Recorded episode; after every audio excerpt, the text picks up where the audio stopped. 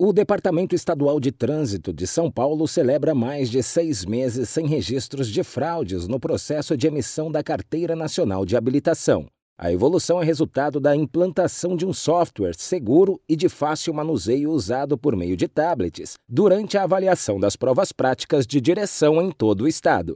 Introduzido no meio do ano passado, o novo sistema não apenas agiliza o processo de emissão da CNH digital para 24 horas, mas também fortalece a confiabilidade e a transparência em todas as etapas do processo. A partir da implantação, o número de exames práticos realizados com tablets subiu para 941.436 até o término de janeiro em todo o estado. Nos últimos 30 dias, o percentual atingiu a marca de 98% com o um novo suporte eletrônico. O tablet aliado ao software só permite a realização das provas práticas após uma série de comprovações, como a validação facial do examinador de trânsito e do candidato, validação de assinaturas, controle do tempo do exame e a marcação de faltas. A utilização do software mais seguro e de fácil manuseio vem recebendo aprovação dos candidatos e dos avaliadores, destacando a rapidez e a praticidade do novo sistema.